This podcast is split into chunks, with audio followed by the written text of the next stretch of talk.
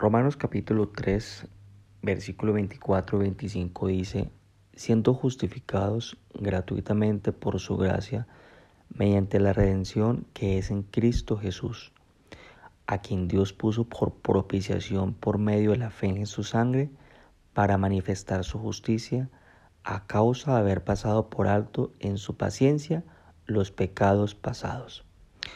En estos dos versículos, de manera muy puntual, nos dice cuál es el gran beneficio de haber recibido a Jesús en el corazón.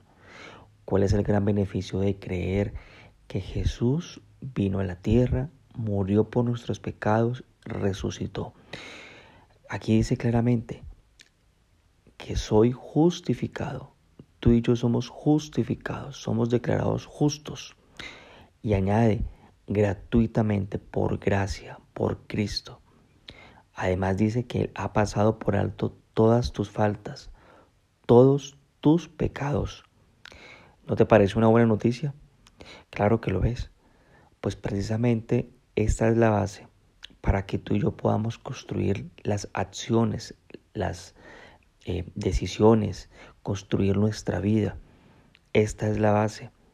Primera Pedro 1, del 3 al 4 dice, Bendito el Dios y el Padre de nuestro Señor Jesucristo, que según su grande misericordia nos hizo renacer para una esperanza viva por la resurrección de Jesucristo de los muertos, para una herencia incorruptible, incontaminada e inmarcesible, reservada en los cielos para nosotros. Y escucha lo que dice aquí. Aquí dice nuevamente, y aquí dice que en su misericordia Dios a través de Jesucristo a ti te hizo renacer, pero te hizo renacer para una esperanza viva. Cuando tú recibiste a Jesús en el corazón, renaciste para una esperanza viva. Por tener solamente a Jesús en el corazón, ya tú tienes una herencia. Y aquí dice que la herencia es incorruptible, incontaminada, e inmarcesible. Esa es la esperanza viva tuya y mía a través de esto. Ahora, con esto que pretendo eh, compartirte en esta mañana, ¿cuál es la base de tu vida? ¿En qué te soportas? Porque eso es la base. La base, la base que tenemos entonces es la misericordia de Dios. La base es Jesucristo. La esperanza nuestra es más que un deseo para el futuro. Eh, por ejemplo, no puedo decir, eh, mi esperanza es que el futuro las cosas van a mejorar. No, ¿en qué se fundamenta eso? Con esto en mente, nosotros tenemos un fundamento y aparte de eso tenemos una esperanza, pero es dado por la misma base. Para estar confiado hoy, en este tiempo presente, debo estar confiado en una base para saber qué me espera en el futuro, debo tener una esperanza viva y basada en hechos absolutos. ¿Y cuáles son, hechos, cuáles son esos hechos absolutos? Pues de lo que Dios hizo en la cruz por ti, que Él me ha perdonado, que Él no tiene en cuenta mis pecados, que Él te hizo justo. Esto se llama absoluto porque es invariable. Y así lo hizo Cristo en la cruz. Ya te justificó, ya perdonó tus pecados. Y esto es una certeza. Cuando tú tomas decisiones en tu vida, cuando andas, cuando te proyectas, cuando construyes una familia, cuando construyes un emprendimiento, hay una base que es esta. La certeza es clara y esta certeza te da una esperanza. ¿Cuál es el fundamento entonces de tu esperanza? ¿Cuál es el fundamento de tu porvenir? Pues evidentemente aquí lo encontramos que no es un anhelo ni un deseo, es una certeza. ¿Cuál es el fundamento de la mayoría de las personas? ¿Qué es lo que la gente eh, proyecta? ¿En, qué se soporta la mayoría de las personas? Pues la mayoría de las personas se soportan en lo que tienen, en lo que poseen. Pero nosotros no somos así no, y no puede ser así.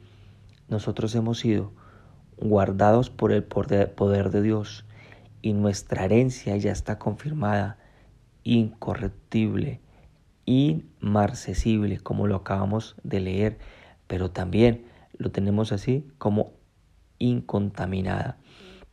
Segunda Corintios 1.9 dice, pero tuvimos en nosotros mismos sentencia de muerte, para que no confiésemos, para que no confiésemos en nosotros mismos, sino Dios que resucita a los muertos.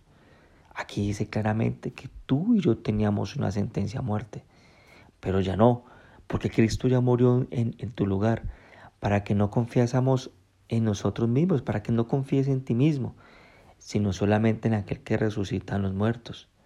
O te hago una pregunta, ¿cómo yo puedo confiar en quien tiene una sentencia de muerte? Es como confiar en un arquitecto que quiere construir una casa donde no hay una base. Nuestra confianza debe estar con el que resucita a los muertos. Estábamos perdidos por nuestros pecados, ahora hemos sido lavados, hemos sido justificados en el nombre del Señor Jesús. Y esa tiene que ser nuestra confianza. Cristo, la cruz, la resurrección, su perdón para contigo. Y por eso tú puedes tener hoy esperanza, una esperanza absoluta. Con esto en mente, acompáñame y hagamos una oración en esta mañana. Padre lindo, hoy nos acercamos a ti y nos acercamos a ti agradecidos porque a ti confiamos nuestras vidas. ¿Cómo, cómo no confiar en el que envió a su Hijo a pagar todos mis pecados aquí en la tierra? ¿Cómo no confiar? ¿Cómo no confiar en aquel que pasa por encima todos mis pecados? ¿Cómo no confiar en aquel que resucitó a Jesucristo? Más bien, porque tengo que confiar en mí? A veces confío en mí y no confío en el que resucita a los muertos.